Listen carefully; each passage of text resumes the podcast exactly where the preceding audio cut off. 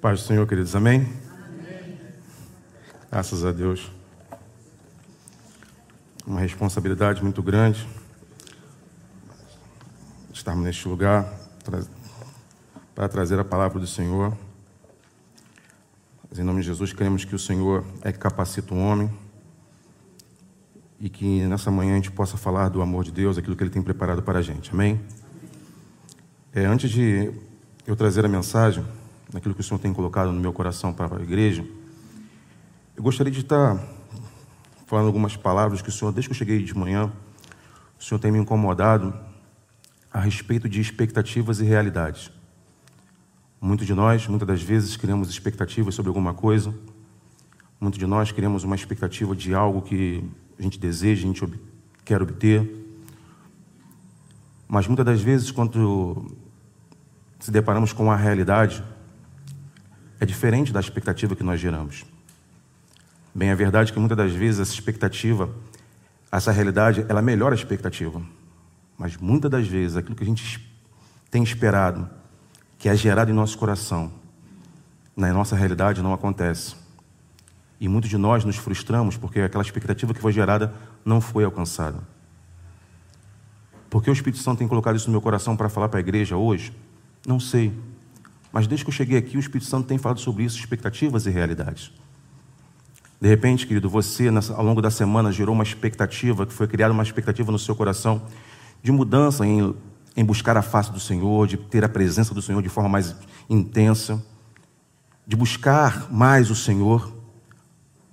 Mas de repente, a realidade da sua vida ao longo da semana, você escutou uma palavra dura, você escutou alguma palavra que entristeceu seu coração, e essa expectativa que foi gerada em você foi frustrada, você se decepcionou, você ficou triste.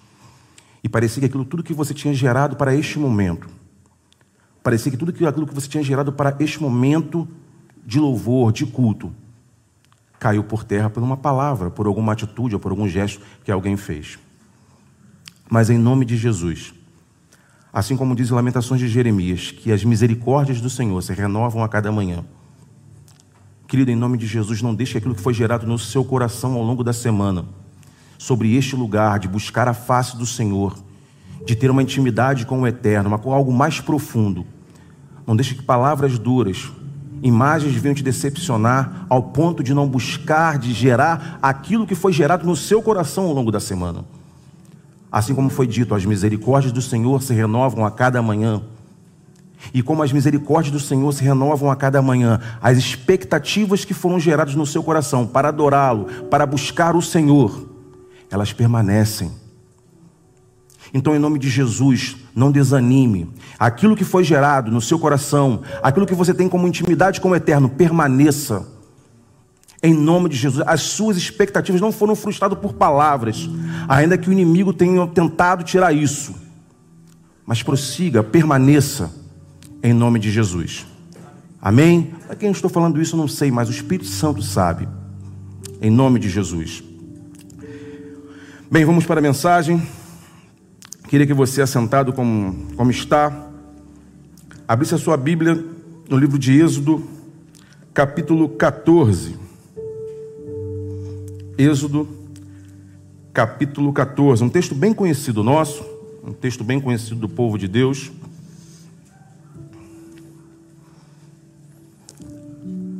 Êxodo capítulo 14. Todos acharam? Amém? Assentado como estamos, mas com reverência à palavra do Senhor, diz assim a palavra do Senhor. Então falou o Senhor a Moisés, dizendo: Fala aos filhos de Israel que voltem e que se acampem diante de Piairote, entre Migdol e o mar diante de Baal Zephon. Em frente dele assentareis o campo junto ao mar. Então Faraó dirá dos filhos de Israel: Estão embaraçados na terra, o deserto os encerrou. Eu endurecerei o coração de Faraó, para que o persiga, e serei glorificado em Faraó e em todo o seu exército. E saberão os egípcios que eu sou o Senhor, e eles fizeram assim. Sendo, pois, anunciado ao rei do Egito que o povo fugia, mudou o seu coração de Faraó e dos seus servos contra o povo, e disseram: Por que fizemos isso, havendo deixar ir a Israel, para que não nos sirva? E aprontou o seu carro e tomou consigo o seu povo. E tomou seiscentos carros escolhidos e todos os carros do Egito, e os capitães sobre eles todos. Porque o Senhor endureceu o coração de Faraó, rei do Egito, para que perseguisse aos filhos de Israel. Porém, os filhos de Israel saíram com alta mão. Versículo 9. E os egípcios perseguiram-nos todos os cavalos e carros de Faraó, e os seus cavaleiros e o seu exército, e alcançaram-nos acampados junto ao mar de Piairote, diante de Baal Zephon. E aproximando Faraó dos filhos de Israel, levantaram os seus olhos, e eis que os egípcios vinham atrás deles, e temeram muito. Então os filhos de Israel clamaram ao Senhor, e disseram a Moisés: Não havia sepulcros no Egito para nos tirar de lá, para que morramos neste deserto? Porque nos fizeste isto, fazendo-nos sair do Egito? Não é esta palavra que te falamos no Egito, dizendo: Deixai-nos que sirvamos aos egípcios pois o que melhor nos fora servir aos egípcios do que morrermos no deserto.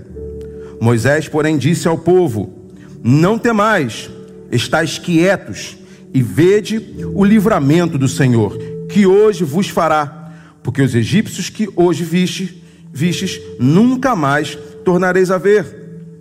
O Senhor pelejará por vós, e vós calareis. Versículo 15. Então disse o Senhor a Moisés: Por que clamas a mim? Dizei aos filhos de Israel que marchem. Vamos pular para o versículo 31. E viu Israel grande mão que o Senhor mostrara aos egípcios e temeu ao povo o Senhor. E creu no Senhor em Moisés, seu servo. Amém? Feche seus olhos.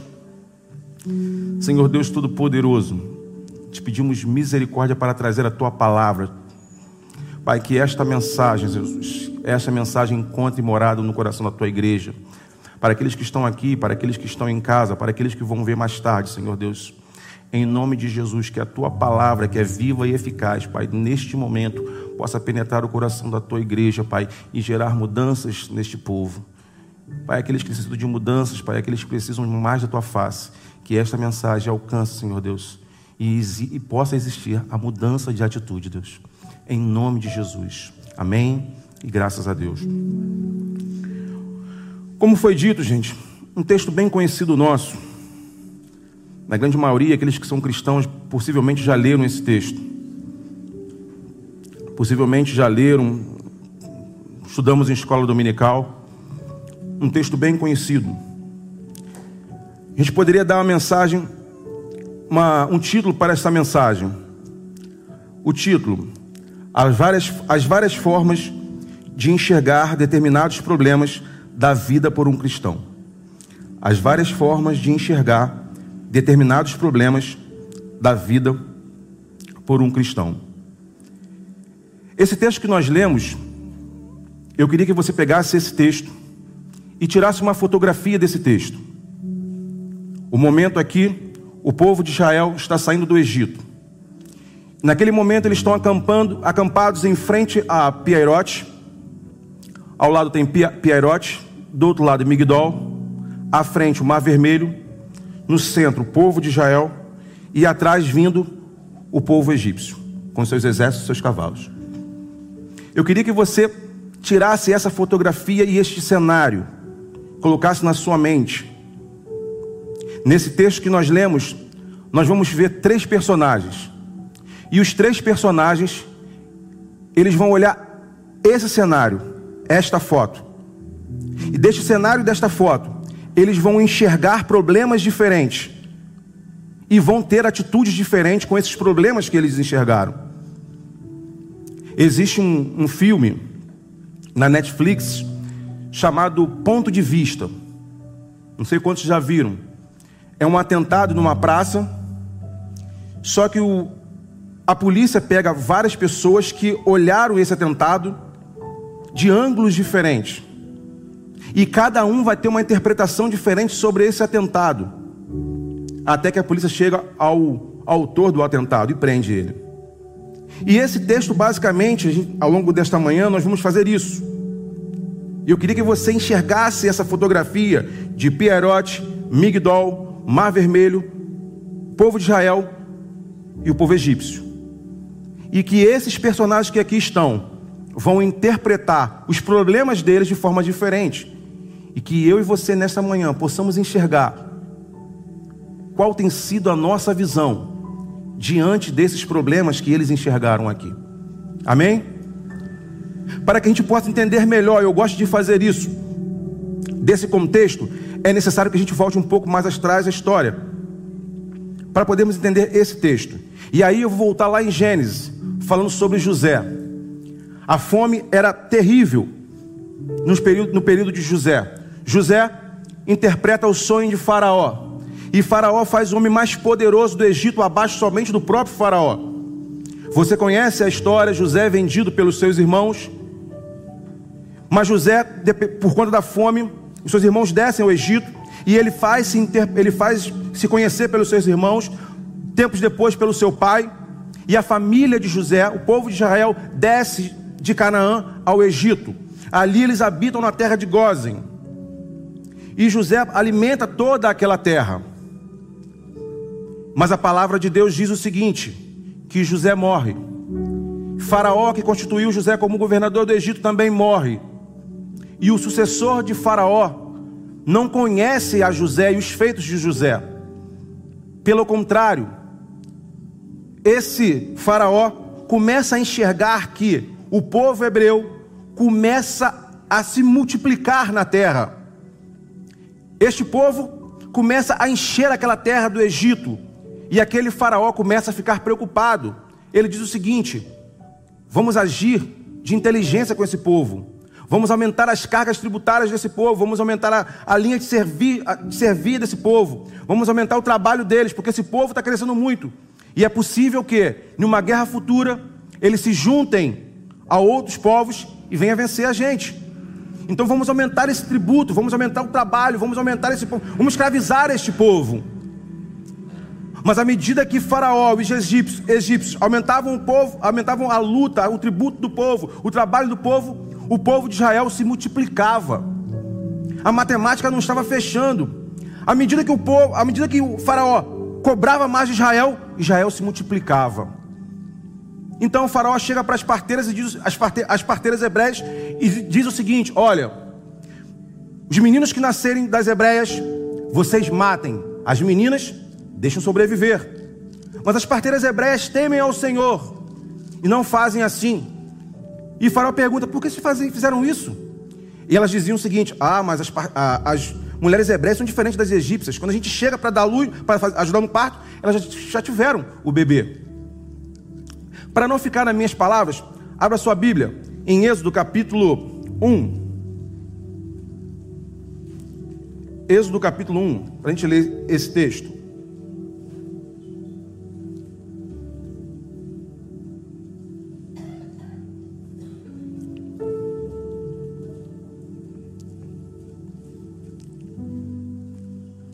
Versículo 8 vai dizer o seguinte: E levantou-se um novo rei sobre o Egito, que não conhecera a José, o qual disse ao seu povo: Eis que o povo dos filhos de Israel é muito mais poderoso do que nós. Eia, usemos de sabedoria para com eles, para que não se multipliquem e aconteça que, vindo a guerra, eles também se ajuntem com os nossos inimigos e pelejem contra nós e subam da terra e puseram sobre eles maiorias de tributos para afligirem com as suas cargas, porque edificaram a Faraó cidades em armazéns, Pitom e Ramassés. Mas quando mais afligiam, tanto mais se multiplicavam, tanto mais cresciam, de maneira que se enfadava por causa dos filhos de Israel. E os egípcios faziam servir os filhos de Israel com durezas. Até aí. Então, cada vez que o Faraó apertava, o povo crescia, se multiplicava. E ele fala com as parteiras e não adianta. Então veio uma ordem pior. Olha, as crianças que nascerem das mulheres hebreias deverão ser lançadas no rio. Deverão morrer os homens. E aí nasce, nesse período, nasce Moisés. Moisés nasce Ele tem crescido, a sua mãe já não consegue mais guardar Moisés, coloca Moisés no rio, no cesto, e ele vai embora. A sua irmã Miriam vai olhando Moisés pelo rio. Acaba que a filha de Faraó pega Moisés do rio, tira Moisés do rio. A filha de Faraó pega Moisés para cuidar, mas quem vai cuidar realmente da filha de Moisés é a sua própria mãe. Então Moisés está ali, ele cresce no Egito, ciente da cultura do povo egípcio, ciente das estratégias de guerra, porém sem perder a essência do povo hebreu. A sua própria mãe tem cuidado dele, falando do seu povo, de tudo, tudo que o Senhor tivera feito com Abraão, Isaac, Jacó e ao próprio José. Moisés está lá dentro do Egito, crescendo, olhando o faraó, olhando a, a, a, inteligência do povo, a cultura egípcia, mas sem perder a essência do povo hebreu. Moisés sabe que ele está ali, que ele é hebreu, que existe um Deus todo-poderoso que, que habita na vida dele. E é passado um período, um momento, que tem um egípcio maltratando um hebreu. E Moisés vai lá acudir o, hebreu, porém ele mata o egípcio e enterra aquele egípcio.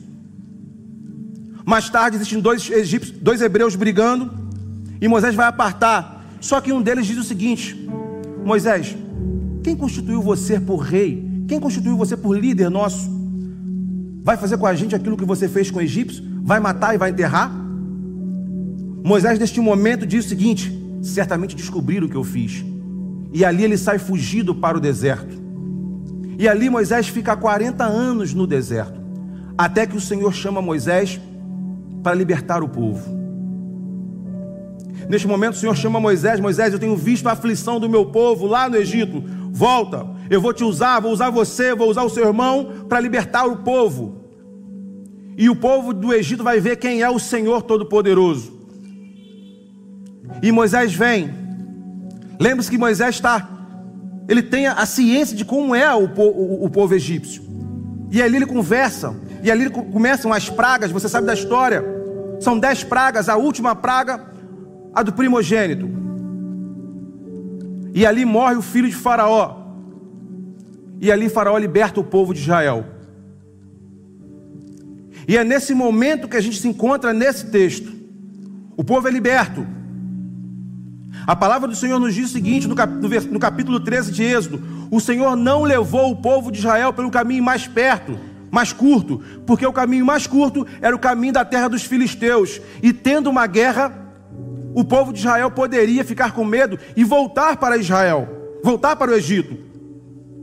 Versículo 13, vamos ler, capítulo 13, vamos ler, ler mais uma vez. Êxodo capítulo 13, você vai entender logo, logo por quê. Êxodo capítulo 13.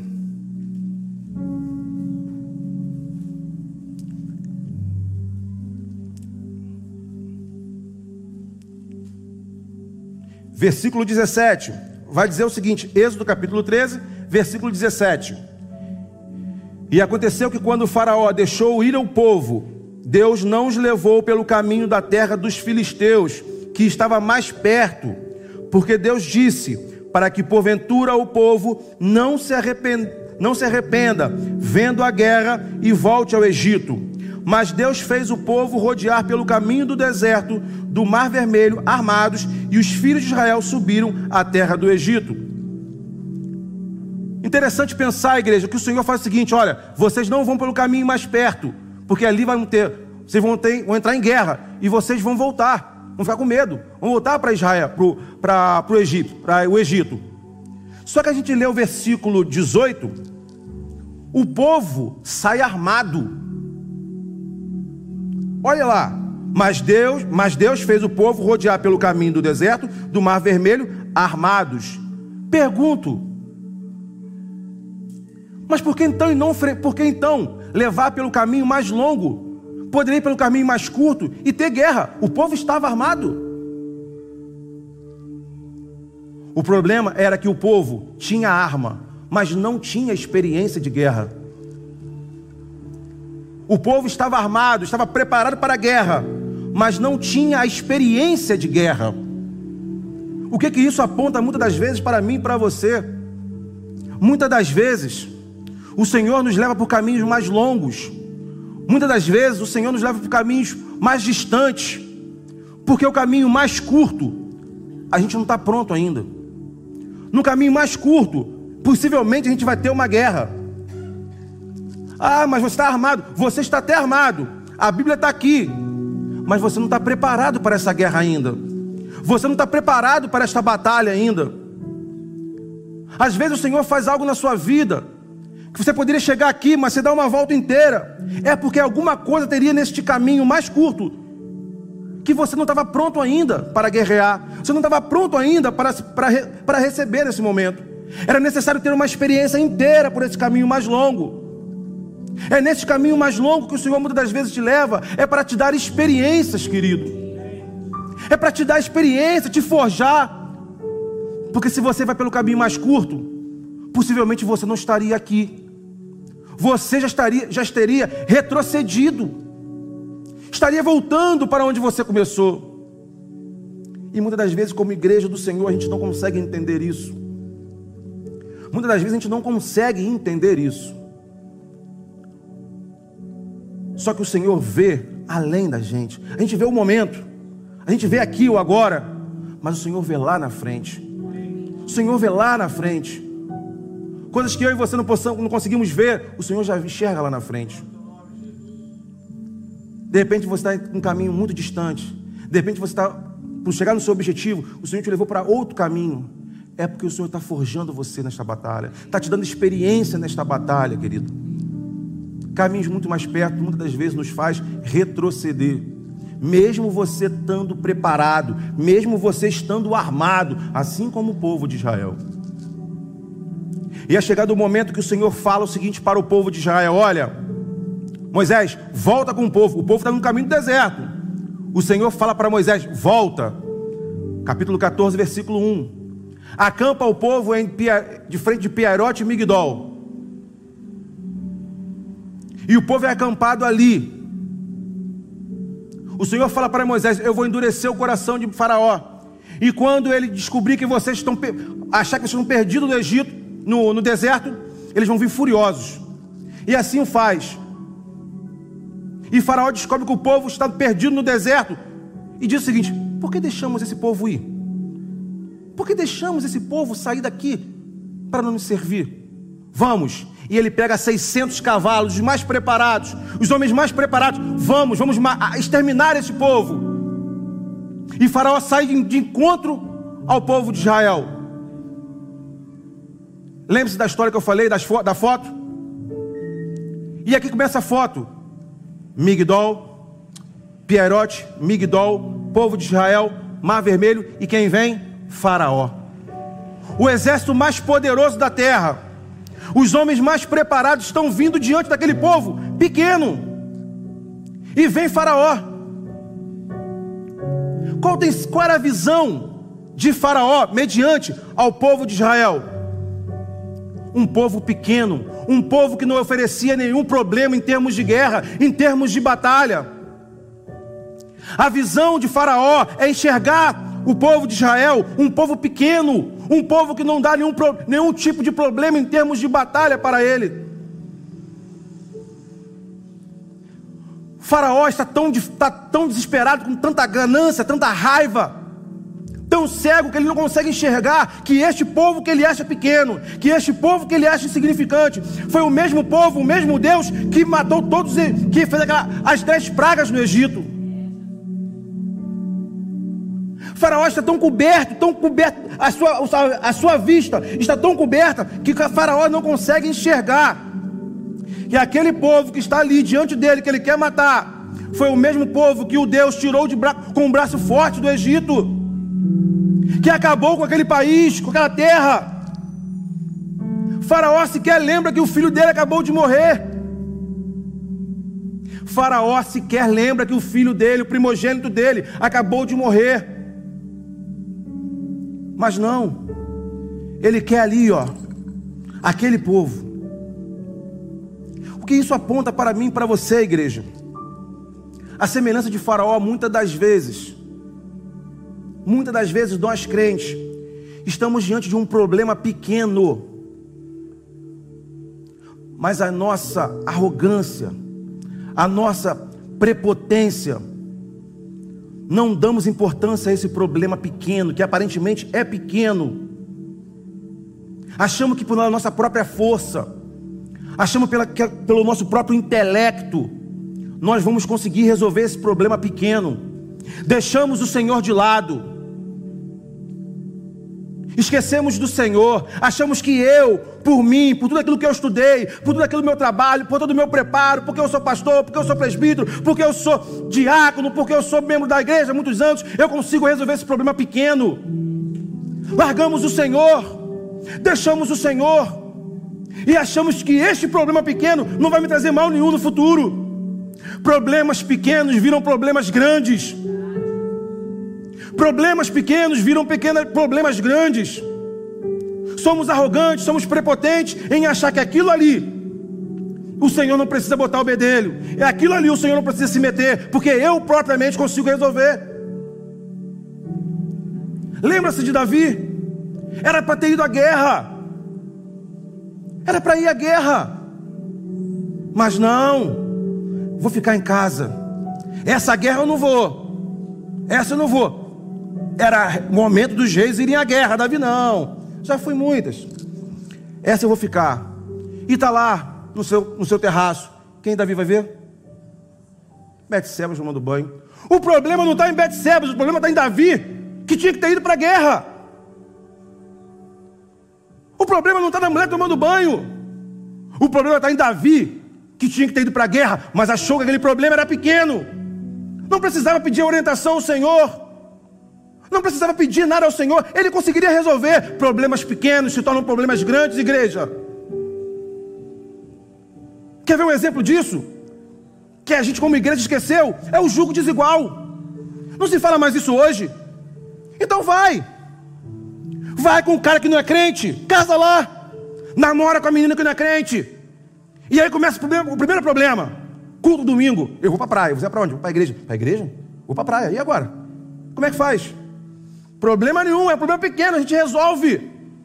Fica noivo, casa, tem uma festa. Primeiro problema na festa, casamento. Na minha, na minha casa tem cerveja, e na minha não. Como é que a gente vai fazer? Meus pais são crentes, os meus não. E agora? É bebida? E aí? Parece pequeno, não parece? Mas lá na frente você vai ter problemas futuros. Como é que educa seus filhos? Como é que educa seus filhos? Problemas pequenos se tornam problemas grandes. Para, para Faraó, o problema dele era pequeno, mas a arrogância de Faraó, a prepotência de Faraó, não conseguia enxergar aquele povo que estava ali. Aquele povo que estava ali. E muitas das vezes somos como Faraó, igreja. Somos ou estamos como Faraó. Arrogante, prepotente. Esquecemos o Senhor de lado. Não, isso aqui eu resolvo. Essa é a primeira visão. A segunda visão, não se esqueça da fotografia. A fotografia que a gente está vendo agora é Faraó olhando o povo. A segunda visão é o povo de Israel. O personagem é o povo de Israel. Olhando quem? Olhando o exército de Faraó. Pierote, Migdol, Mar Vermelho, o povo de Israel e o exército mais poderoso da terra vindo. Imagina o cenário, pastor. Era de muito, muito medo. Irmão, só de carro era 600 carros. 600 mil carros, se não me engano. É muita gente. Quem era, quem era o povo hebreu? Pequeno. A gente está falando do, do exército, da nação mais poderosa da terra naquele momento. Quando a gente lê o texto, ah, mas por quê? Não, era preocupante sim. Ia para onde? Interessante pensar, vamos ler novamente. Interessante pensar, versículo 10, capítulo 14, versículo 10.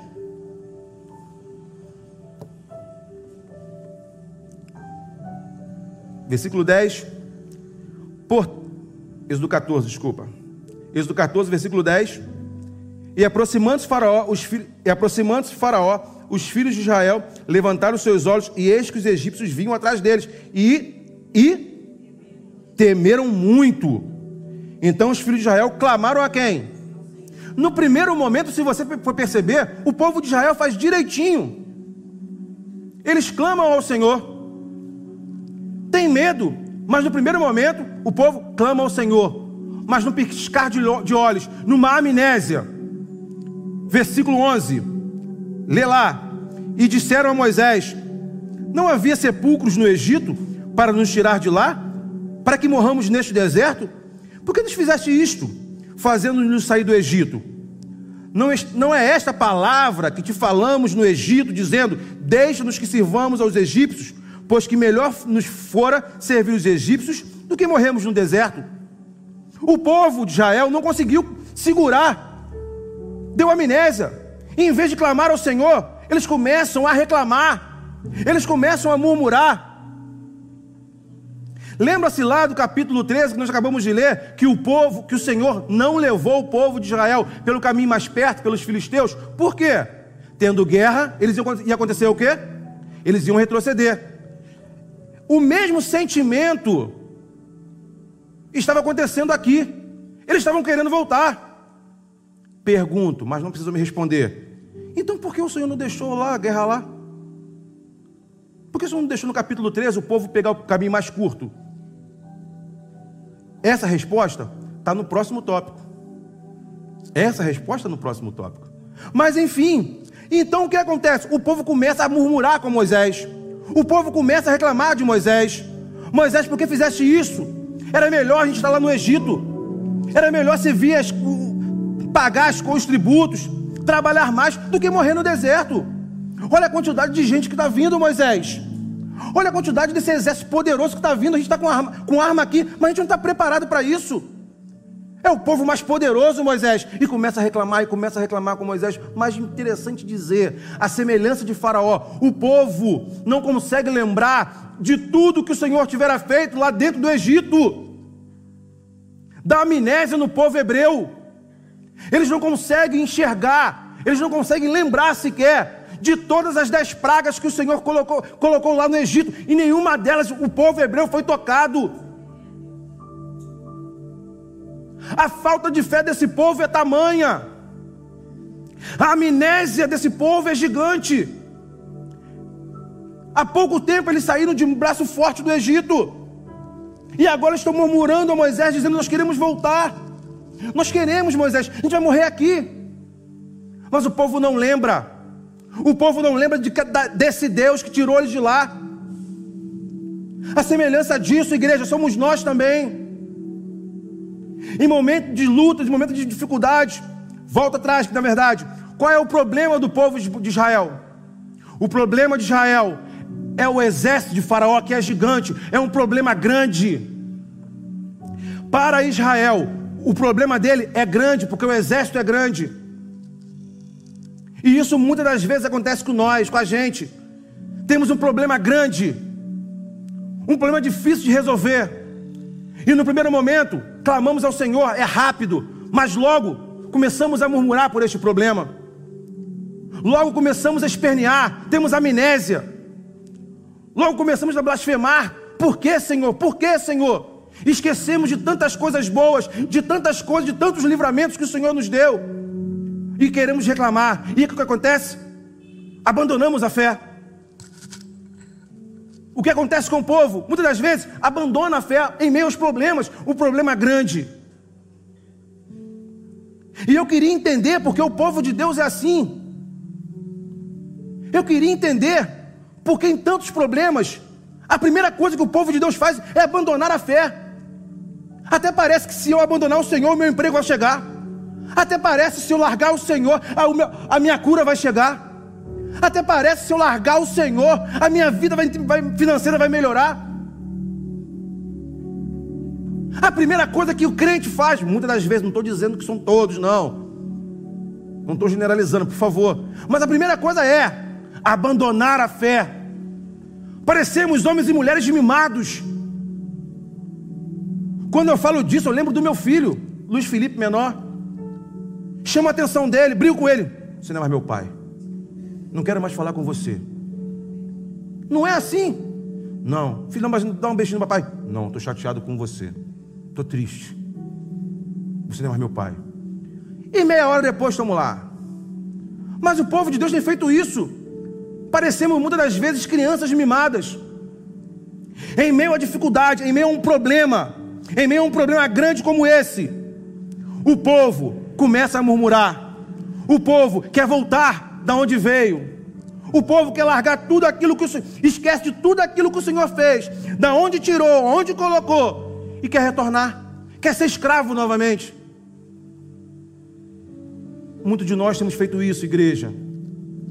Em meio a um problema gigante, queremos retroceder, queremos voltar, queremos voltar a ser escravos, somos libertos, queremos voltar a ser escravos, estamos com saudade das cebolas, dos alhos, mas estamos também com saudade de fazer tijolos, da cerviz, da dureza, dos chicotes. Não importa, mas estamos com vontade, estamos com saudade disso. Em vez de clamarmos ao Senhor, não, vamos terceirizar nosso problema. Vamos falar com Moisés, Moisés, por quê? Por quê? Por quê? Não, estou com um problema. Vamos terceirizar. Pastor, estou passando por isso, pastor. Ah, meu presbítero, estou passando por isso. Ah, meu diácono, minha irmã, isso, isso. Terceirizando o problema. Não estou dizendo que você não tem que pedir orientação, pastor. Você não tem que pedir orientações oficiais da igreja, sim. Mas é de responsabilidade sua, vida espiritual. Pai, chefe de casa, a responsabilidade de orar pela sua família é sua, pelos seus filhos é sua, pela sua mulher é sua mulheres do Senhor, a responsabilidade, a responsabilidade de orar pelo seu lar, pelo seu marido, pelos seus filhos, pelos seus pais, é sua, não é do pastor. Jovens, a responsabilidade de orar pela sua igreja, pelo seu futuro, pelo seu país, é sua, não é do oficial da igreja. Não terceirize os problemas da sua vida. Busque a face do Senhor. Não retroceda e nem tire para o lado a sua responsabilidade como homem do Senhor, como mulher do Senhor, como cristão. Você que está na faculdade, se posicione. Você que está no seu trabalho, se posicione. Não terceirize os problemas, não se esconda. Diante do problema, diante de uma situação, se posicione como servo do Senhor. E olha que eu não estou falando de nada de político, estou falando como servo do Senhor. Esta é a visão do povo de Israel. Um problema gigante. Um problema gigante. Mas que a falta de fé, a falta de fé, faz enxergar de forma diferente. E o terceiro personagem nesta manhã é o Moisés. Vou falar mais uma vez. Pierote, Migdol, Mar Vermelho, povo de Israel, exército de Faraó, e no cantinho, Moisés olhando aquela situação. O problema de Moisés eram dois. O problema de Moisés era, primeiro, o exército vindo. E o problema de Moisés era um povo sem fé. O que fazer? O que fazer? Abra aí, capítulo, Êxodo capítulo 14 versículo 13, um em diante, Êxodo capítulo 14. O problema de Moisés, como eu falei, era Faraó vindo e o povo sem fé. E aí, o que fazer? Moisés, versículo 13: Moisés, porém, disse ao povo: Não temais, estáis quietos, e vede o livramento do Senhor, que hoje vos fará, porque aos egípcios que hoje vistes, nunca mais tornareis a ver. O Senhor pelejará por vós, e vós calareis. Agora vem a resposta: o que fazer? Então disse o Senhor a Moisés: Por quê? Por que clamas a mim, Moisés? Diga ao povo que marche. Em meio às lutas, em meio às dificuldades, em meio aos problemas, pequenos ou grandes, clamem ao Senhor. Clamem ao Senhor. Moisés consegue enxergar isso, igreja. Não é pela minha arrogância e prepotência do meu problema pequeno que eu vou conseguir resolver. Não é pela minha falta de fé que eu não vou conseguir resolver este problema grande. Mas é clamando ao Senhor que eu consigo resolver os meus problemas. É buscando a face do Todo-Poderoso, do Eterno, daquele que criou os céus e a terra. Somente Ele pode cuidar dos meus problemas. Moisés consegue enxergar isso.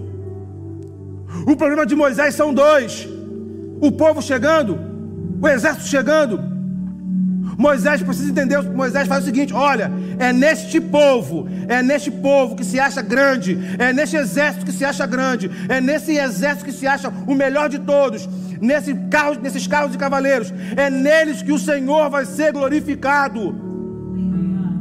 Por se achar que são os melhores, porque se ach, por se achar que são os poderosos, por se achar que podem tudo, é neles, são nesses grandões que o Senhor vai ser glorificado neste dia.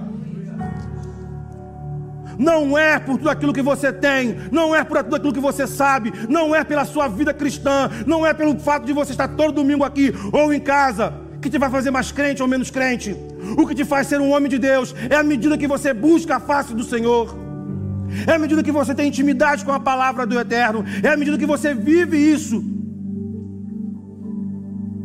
Ser grande, ser pequeno para o Senhor,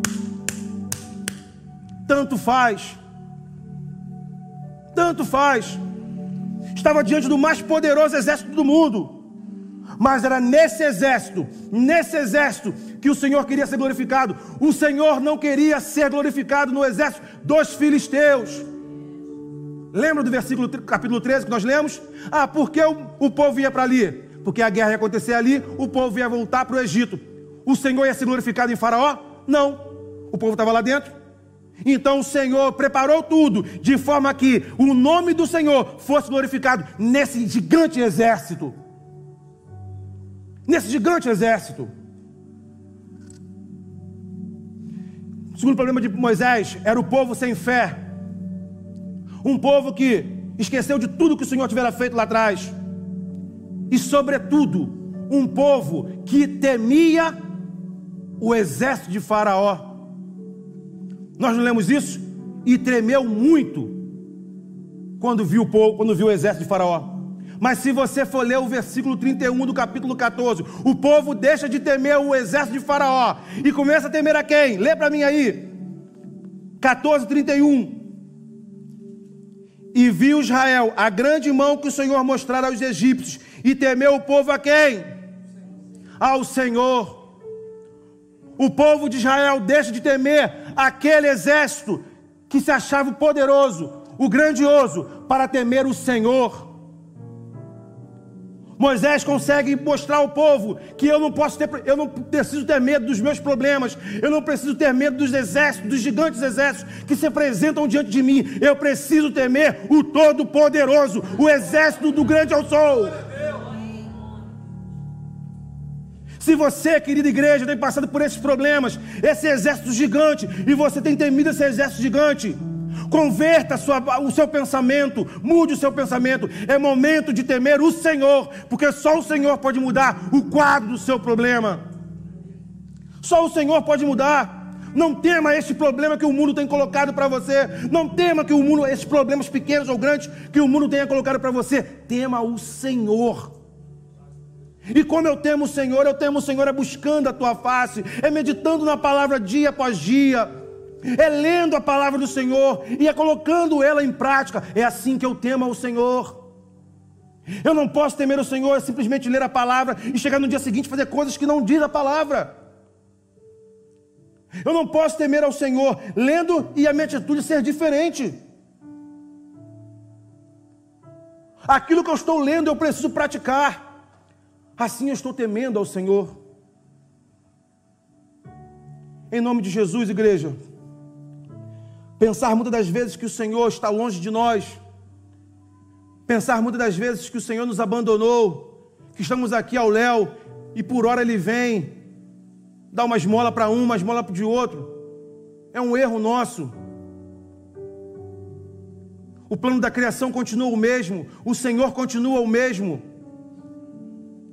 Ele se importa com você, Ele jamais irá te abandonar, assim como foi o povo de Israel. Ainda que Israel pensasse de forma diferente, o Senhor nos abandonou, estou com pouca fé. O Senhor tinha um plano para aquele povo e assim o povo fez. Passou o mar vermelho pé, a pés enxutos e Faraó morreu ali dentro. o, povo, o, o povo de Israel, de, do Egito morreu ali dentro. Em, Fara, em Faraó o Senhor foi glorificado. Não diferente é a sua vida e a minha vida. Nós não estamos largados às traças. Nós não estamos largados para esse mundo ao léu. O Senhor vê a sua vida, observa a sua vida, observa a minha vida. Então, por que as atitudes que nós temos hoje? Porque vivemos essa vida mesquinha de evangelho? Porque vivemos essa vida morna de evangelho? Porque vivemos essa vida de experiência do Senhor pequena? É duro ouvir, mas é uma realidade. É claro que não são para todos. Mas por que isso? Por que essa falta de fé? Por que essa falta de experiências com o eterno? Precisamos voltar para a palavra, precisamos voltar para a presença do Senhor e enterra o temor no eterno, no todo-poderoso, igreja. Somente assim, somente assim, as nossas batalhas vão ser vencidas. Se for pequeno, ele pode se tornar grande se for grande e a sua fé te faz retroceder, é momento de nós, como igreja do Senhor, hoje, você que está aqui, você que está na sua casa, é momento de dobrarmos os nossos joelhos, inclinar os nossos corações e buscar a face do Senhor. Ver aonde a gente tem errado, ver aonde a gente tem pecado, ver aonde nós caímos ver tudo aquilo que desanima, tudo aquilo que nos afasta do eterno. É momento de chegarmos à presença do Senhor. Por que clamas a mim? A mesma pergunta que o Moisés fala, que o Senhor fala para Moisés, o Senhor fala para você hoje. Por que clamas a mim? Marche. E só quem marcha é quem está na guerra. Eu não caminho, eu estou marchando, e marchando é um movimento orquestrado. Quem serviu o quartel, quem é militar sabe disso. Marche. Estamos numa guerra. Estamos em uma guerra. Você está armado? Sim, nós temos a arma. Estamos armados? Sim. O Senhor tem levado você para qual caminho? O mais distante? Sim. Por quê? Para que você possa ser preparado, para que você possa ser forjado, para que você tenha experiência, porque no dia da grande batalha, você esteja firme, com experiências de batalha. Não seja arrogante nem prepotente, como o faraó foi. Era o maior exército aqui, mas sequer se preparou para a batalha sequer se preparou. Cavalos e cavaleiros, não montou uma orque... não montou uma estratégia de guerra. Por quê? Porque olhou o adversário dele e achou que era pequeno. Não deu a importância ao adversário dele. E quando você não subestima o seu adversário, você não se prepara. Você não se prepara quando você subestima o seu adversário. Se fosse um exército parecido com o povo de, com o povo do Egito, possivelmente ele iria se preparar melhor. Não faça como o Faraó. Se prepare. Se prepare para a guerra, se prepare para a batalha, porque no dia certo, na hora certa, você vai estar pronto. Não perca a oportunidade de se preparar para esta batalha. O Senhor tem te levado por um longo caminho. À medida que você se prepare, e esse dia dessa grande batalha está chegando. Está chegando, igreja. Mas como você está sem experiência, com pouca fé, clama ao Senhor, clama a Ele e marche, e marche em nome de Jesus. Em nome de Jesus. Feche teus olhos.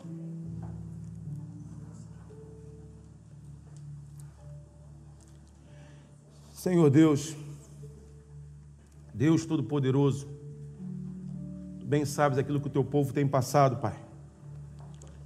Tu bem sabes das, das, dos momentos difíceis, das visões, das lutas que o seu povo tem passado. Deus, mas em nome de Jesus, tua palavra diz que o Senhor sonda o coração do homem, conhece o desejo de cada um, Pai. E penetra, Pai, o mais profundo de cada alma aqui, Senhor Deus. Aqueles que estão com uma visão, Pai, de arrogância e prepotência, por enxergar que o problema é pequeno, Ele consiga resolver, Senhor Deus. Deus, em nome de Jesus, e mostra a esses que sem o Senhor Ele não é nada aqueles que estão com problemas gigantes, Pai, e sem fé. Mostra, Pai, a esses, Deus, que maior é o Senhor do que daquele que está no mundo, Deus. E aqueles, Pai, que estão buscando a Tua face, Pai, conserva esses em nome de Jesus. Encha esses de intrepidez e ousadia para também, Deus, transbordar esse manifestar, esse desejo de buscar a Tua face, Senhor Jesus. Deus, faça uma igreja forte nesses dias tão difíceis, Senhor Deus. Deus, faça crianças fortes, cheias do Espírito Santo. Jovens fortes, cheios do Espírito Santo, Deus. Homens e mulheres, anciões, cheios do Espírito Santo. Homens e mulheres que busquem a tua face, meu Deus. Deus, aqueles que estão se sentindo enfraquecidos, tristes, Deus. Ah, Deus, em nome de Jesus, Pai. Em nome de Jesus, converta este coração, Pai. Dá ânimo dobre, Pai, sobre a vida deles. Aqueles que não conseguem enxergar, meu Deus, a vitória, aqueles que não conseguem enxergar, Pai, Pai, esperança na vida. Deus, em nome de Jesus, muda o quadro, Pai. Muda o quadro, Senhor Deus, e coloque este homem de volta à batalha, Senhor Deus. Coloque este homem para marchar, Pai, diante de um povo, Pai, que tem enfrentado lutas dia após dia, Senhor Deus. Reforça o seu fronte, meu Pai. Reforça esses homens e mulheres do Senhor, Pai. Aqueles que estão, Pai, machucados, aqueles que estão feridos, Pai, por batalhas, Pai. Dá a cura, Senhor Deus. Dá a cura, Senhor Jesus. Em nome de Jesus, Pai, te pedimos pela tua igreja, te pedimos pela vida do pastor Bruno, te pedimos pela vida dos oficiais da tua igreja, meu Pai. Pedimos pela igreja do Brasil, Senhor Deus. Te pedimos pela nossa nação, Jesus. Em nome do Senhor, meu Pai. Não nos faças confundido, meu Pai. Mas nos livra sempre do mal, meu Deus. Livra as nossas crianças, meu Pai, de toda a cilada do diabo de toda cilada do diabo, Deus. Levanta homens e mulheres, meu Pai. É em nome de Jesus, Pai. É o que te pedimos nesta manhã. Amém. E graças a Deus.